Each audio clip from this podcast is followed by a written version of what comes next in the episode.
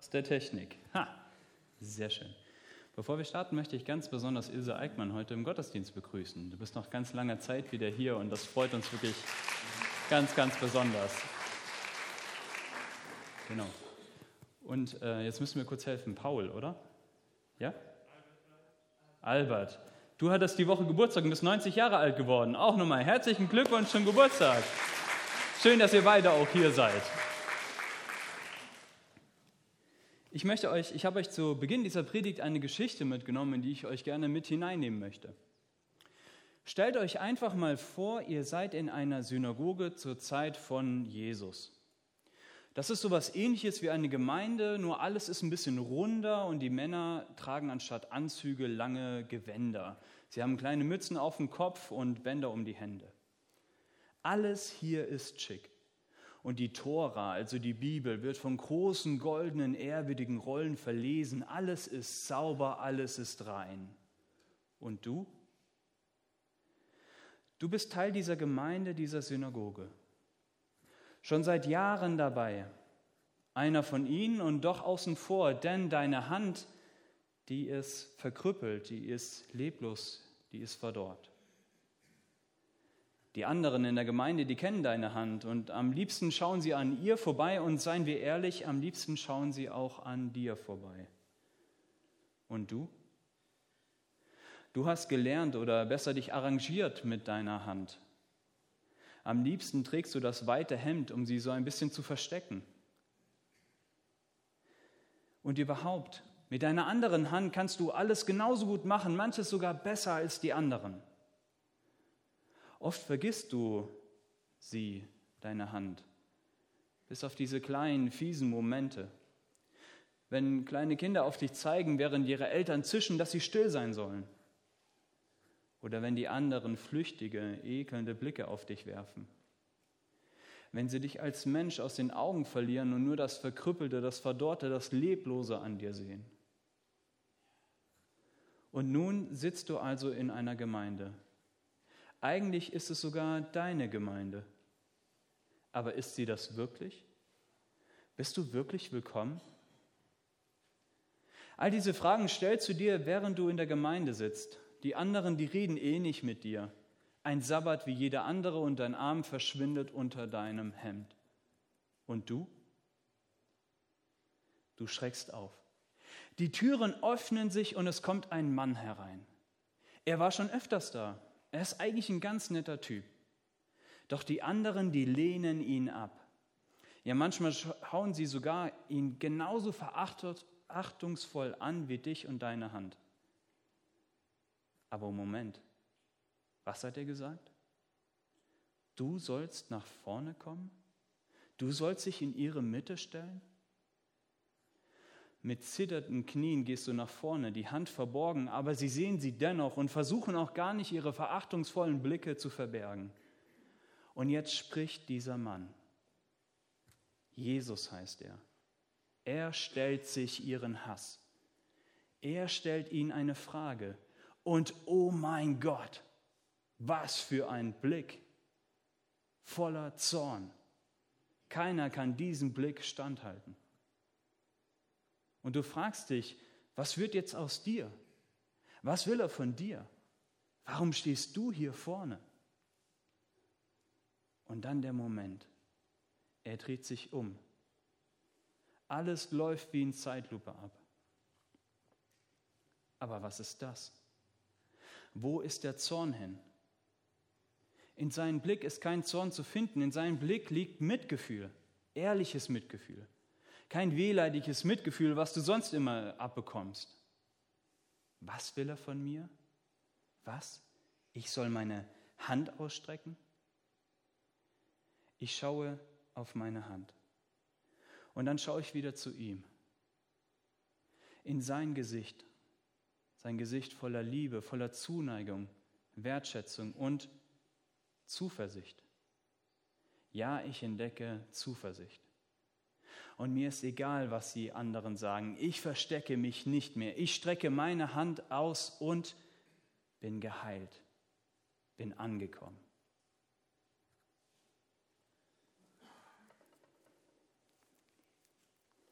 Ich lese aus Markus 3, die Verse 1 bis 3.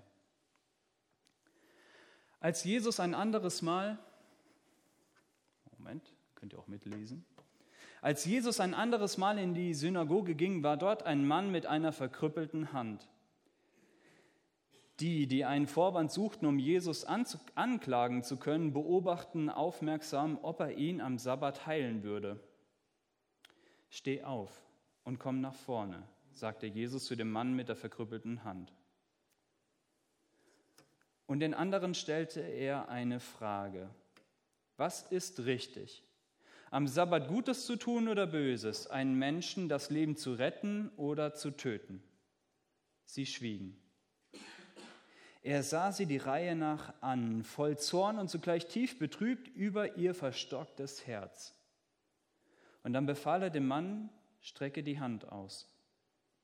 Und der Mann streckte die Hand aus und sie war geheilt.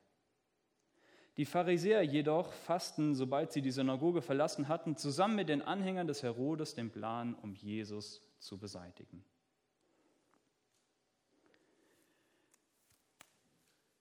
Mir ist diese Geschichte vor einiger Zeit begegnet und sie hat mich sehr angesprochen. Und ich wollte euch einmal in diese Perspektive mit hineinnehmen von dem Mann, um den es ja eigentlich in dieser Geschichte geht. Ich habe in meinem Bekanntenkreis auch eine Person, eine Frau, die so eine Hand hat. Und sie gehört zu den lebenslustigsten Personen, die ich überhaupt kenne.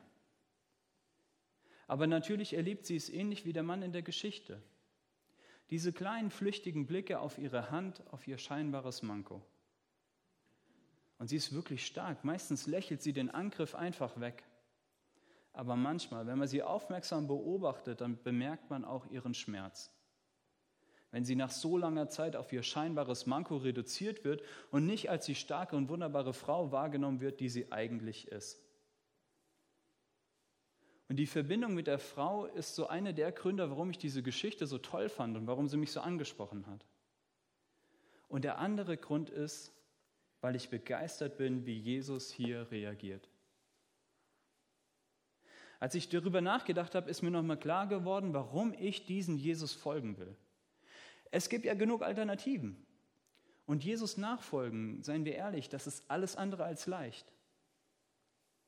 Aber wenn ich mir dann so eine Geschichte hier vornehme und sie erlebe und mir bewusst mache, mit wie viel Respekt, mit wie viel Feinfühligkeit, mit wie viel Liebe er dem Menschen begegnet, dann weiß ich wieder, ganz sicher in meinem Herzen, dann weiß ich, diesen Gott, diesen Jesus will ich folgen.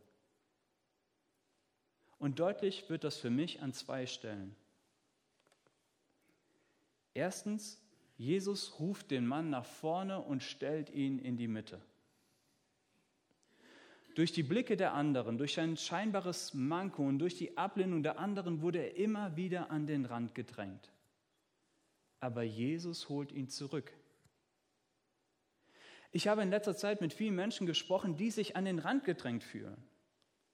Sei das jetzt gesellschaftlich, aber auch hier in der Gemeinde und auch in anderen Gemeinden.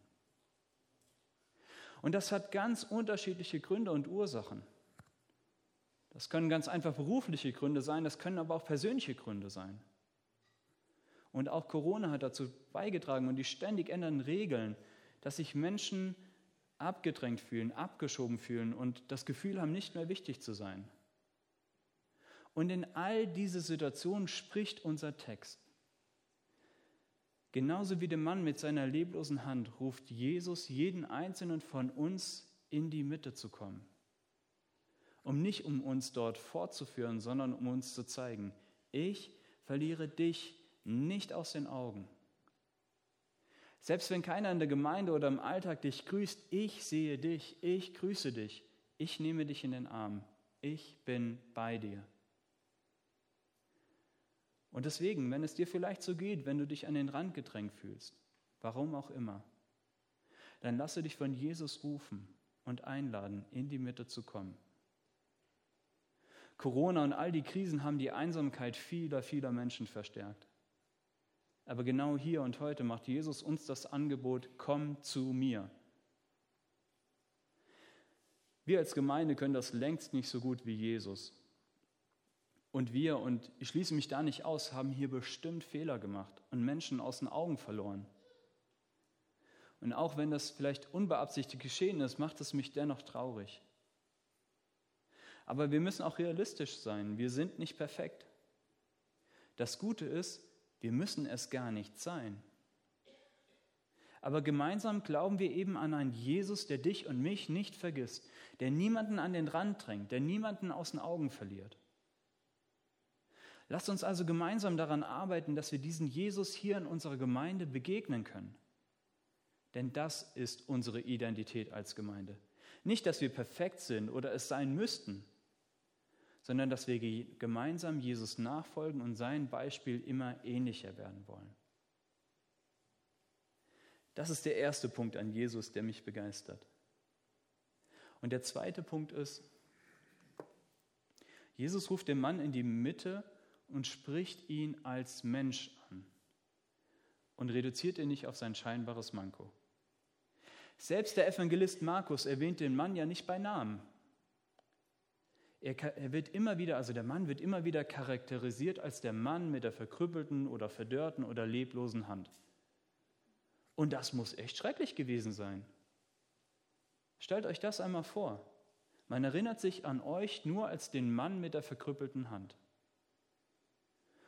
Und mir ging das echt nahe, als ich mich hier darauf vorbereitet habe und darüber nachgedacht habe. Und ich habe mir überlegt, was ist, wenn ich in ein paar Jahren hier nicht mehr in Herford bin, wenn ich irgendwann mal weggehe. Und dann vergehen ein paar Jahre. Und dann wird sich versucht zu erinnern, sag mal, weißt du noch, wie der Jugendpastor von damals hieß? Und dann fällt keinem der Name ein. Und dann sagt irgendjemand, ach, das war doch der, der immer nur kurze Hosen trug. Und ja, ich trage gerne und oft kurze Hosen, auch wenn es kalt ist. Aber das ist doch schrecklich, wenn man sich an dich nur, wenn man sich noch nicht mal an deinen Namen erinnert, sondern nur an ein Merkmal von dir. Und in unserer Geschichte sogar nur ein, ein Manko von dir. Oder ein scheinbares Manko. Und genau das haben die Menschen damals in der Geschichte gemacht. Sie wollten Jesus durch den Mann eine Falle stellen. Die Person, der Mensch war ihnen vollkommen egal. Nicht aber Jesus. Und wir sehen das, weil er ihn anspricht, ohne sein Manko zu erwähnen. Wir lesen das in Vers 5. Dann befahl er dem Mann, strecke deine Hand aus. Und Jesus hätte sich den üblichen Jargon anpassen können. Selbst Markus, der Evangelist Markus, charakterisiert und identifiziert den Mann ja über, sein, über seine Hand. Jesus aber nicht. Er sagt, strecke deine Hand aus. Und er erwähnt nicht, dass sie irgendeine Einschränkung hat. Und das ist ja missverständlich. Der Mann hätte ja genauso gut seine gesunde Hand ausstrecken können. Hat er wahrscheinlich auch immer gemacht, wenn er begrüßt wurde oder wenn er irgendwas machen wollte. Er hat sich gewöhnt, immer die gesunde Hand auszustrecken. Aber er wusste, was Jesus meinte. Und in diesem Moment vertraute er Jesus. Es ist, wie Jesus einmal gesagt hat, meine Schafe hören und ich ergänze und verstehen meine Stimme. Der Mann glaubt, streckt seine Hand aus und war geheilt. Und jetzt wird spannend, er offenbart dadurch, wie Jesus ihn schon vor der Heilung sah, als Mensch und nicht auf eine scheinbar auf Einschränkung reduzierte Person. Wenn Jesus uns ansieht, dann sieht er nicht primär unsere Fehler oder Schwächen oder Mankos. Er sieht uns als Mensch an. Und das begeistert mich. Und das inspiriert mich. Ich möchte genauso handeln. Und ich möchte die Menschen durch Gottes liebende Augen sehen. Und auch das ist etwas, was ich noch nicht perfekt beherrsche. Aber ich will hier Jesus immer ähnlicher werden, weil das einfach wunderbar ist. Zwei Fragen sind jetzt natürlich noch offen. Was hat das alles mit mir zu tun? Und vielleicht fragt sich der eine oder andere auch, was hat das alles mit Muttertag zu tun? Und ich möchte mit Muttertag beginnen. Ich weiß nicht, ob es euch schon aufgefallen ist, nicht jeder von uns ist eine Mutter oder eine Mama. Aber jeder von uns hatte eine Mama. Und Mütter lehren uns ganz ohne Worte, was das Evangelium ist, was das Evangelium im Kern ist und es ausmacht. Denn Mütter oder Mamas lieben, ohne eine Gegenleistung dafür zu erwarten. Klar, später muss man als Kind auch mal das Zimmer aufräumen oder Kleinigkeiten im Haushalt erledigen und so weiter. Aber das Ganze ist unabhängig von der Liebe der Mutter zu uns. Sie liebt uns dennoch, auch wenn wir anstatt zu duschen uns einfach nur mit Deo einsprühen. Und damit leben sie uns vor, was das Evangelium ist. Gottes unglaubliche Liebe zu uns, die wir nicht verdienen können und es auch gar nicht müssen. Gott liebt uns, auch wenn wir anstatt rein und heilig zu sein, wir nur Parfüm auf unser chaotisches Leben sprühen und in Wahrheit ordentlich missbauen. Selbst dann liebt Gott uns. Und vielleicht denkst du dir jetzt, meine Beziehung zu meiner Mutter, die ist oder die war gar nicht so gut. Vielleicht ist sie früh gestorben, vielleicht kann sie ihre Liebe gar nicht so offen zeigen oder vielleicht war sie schlicht eine schlechte Mutter. Und auch das kann natürlich sein. Ich will das auch gar nicht beschönigen oder wegreden oder es an so einem schönen Tag wie heute einfach unter den Tisch fallen lassen. Und wenn dem so ist, dann möchte ich dir gerne eine Einladung von Jesus zusprechen, die hier in unserem Text steht. Jesus sieht dich. Jesus sieht deinen Schmerz, deine Bitterkeit, deine Enttäuschung und er lädt dich ein, mit all dem zu ihm zu kommen. Eine weitere Möglichkeit kann es sein, dir zu überlegen, wo du in deinem Leben vielleicht Menschen begegnet bist, die wie eine Mutter dir Liebe geschenkt haben, die dich geprägt und begleitet haben. Und ich hoffe sehr, dass dir solche Personen und solche Begegnungen einfallen. Denn das sind Segensspuren Gottes in dein Leben. Und auch wenn dir vielleicht jetzt auch niemand einfällt, so bist du vielleicht für andere zu so einer Person geworden. Weil du die Schwere des Mangels an Liebe kennst, hast du sie anderen geschenkt und bist so zu Segensspuren Gottes im Leben anderer geworden. Und für all diese Liebe möchte ich allen Müttern und allen Menschen, die bedingungslose Liebe verschenken und sich für andere einsetzen, von ganzem Herzen Danke sagen. Ich kann euch nur ab und zu sonntags von Gottes Liebe etwas erzählen. Ihr aber tut es im Alltag ständig, 24-7 und das ist ein unglaublicher Dienst. Und ihr steht damit im Auftrag Gottes, Segensspuren im Leben anderer zu sein. Und das ist großartig und ich sage euch da von ganzem Herzen Danke dafür.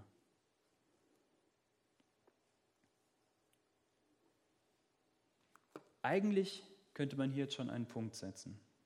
Denn wir haben schon viel Gutes gehört und auch das Danke sagen ist total wichtig. Aber ich habe noch einen, einen letzten Punkt, der mir wirklich auf dem Herzen liegt. Und neben all den tollen Punkten, die uns der Text schon gezeigt hat, hat mich persönlich dieser Punkt am meisten angesprochen.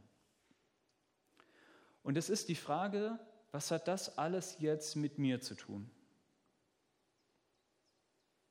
Wenn man die reine Sachebene der Geschichte betrachtet, ist es nur eine Geschichte für Menschen mit leblosen Händen. Wenn du nicht zufällig eine ähnliche Hand hast, hat dir die Geschichte nicht viel zu sagen.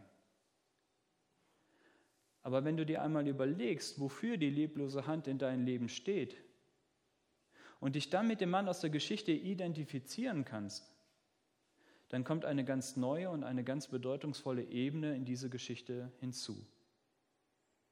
Und deswegen möchte ich hier eine Frage stellen. Was ist deine leblose Hand? Und wofür steht sie in deinem Leben?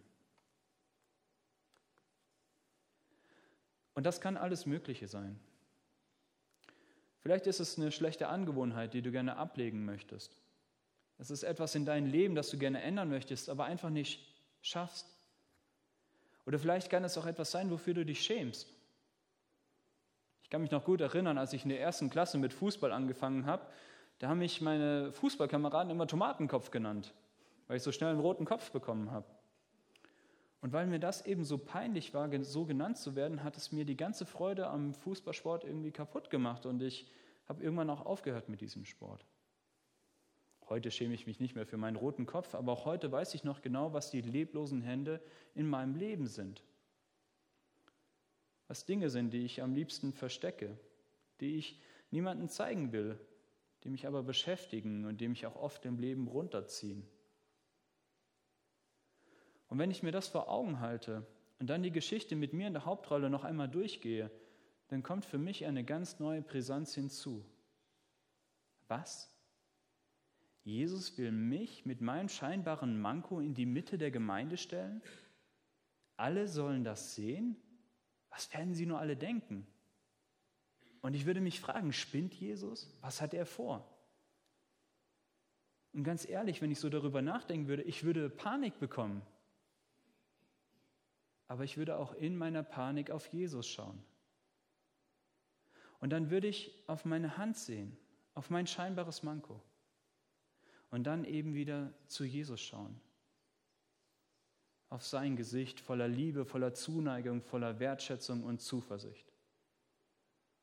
Und da entdecke ich in seinen Augen Zuversicht. Und dann wird es mir egal, was andere sagen. Mir ist egal, wie oft ich schon probiert habe, mich zu ändern und gescheitert bin. Ich verstecke mich nicht mehr. Ich strecke meine Hand aus nach Jesus und ich erfahre Heilung, Annahme und Wiederherstellung. Der Blick von Jesus offenbart mir, wer ich eigentlich, wer ich wirklich bin.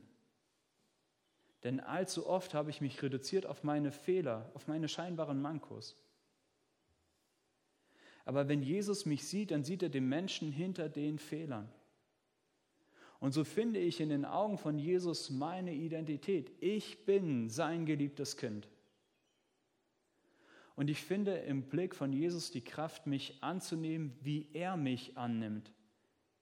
Ich finde in seinem Blick, ich kann dort Heilung erfahren, ich kann dort Wiederherstellung erfahren und auch die Kraft für wirkliche Veränderung in meinem Leben. Ich weiß nicht, was deine leblose Hand ist und wofür sie in deinem Leben steht. Ich weiß nicht, was dich gerade beschäftigt oder was dich vielleicht auch angesprochen hat. Ich weiß nur, dass deine nach Jesus ausgestreckte Hand niemals leer zurückkommen wird. Jesus wartet auf dich mit offenen Armen, mit seinem liebevollen Blick und mit seiner unglaublichen Kraft, mit der er selbst den Tod in den Arsch getreten hat. Und all das hier, das ist kein leeres Pastorengerede. Ich habe das selbst erlebt. Dass in dem Moment, wo ich bereit war, meine leblosen Hände nach Jesus auszustrecken, er sie nahm, er mich annahm, mir neue Leben und Kraft schenkte. Und deswegen lade ich euch heute ein, streckt eure Hände nach Jesus aus. Er wartet schon. Amen.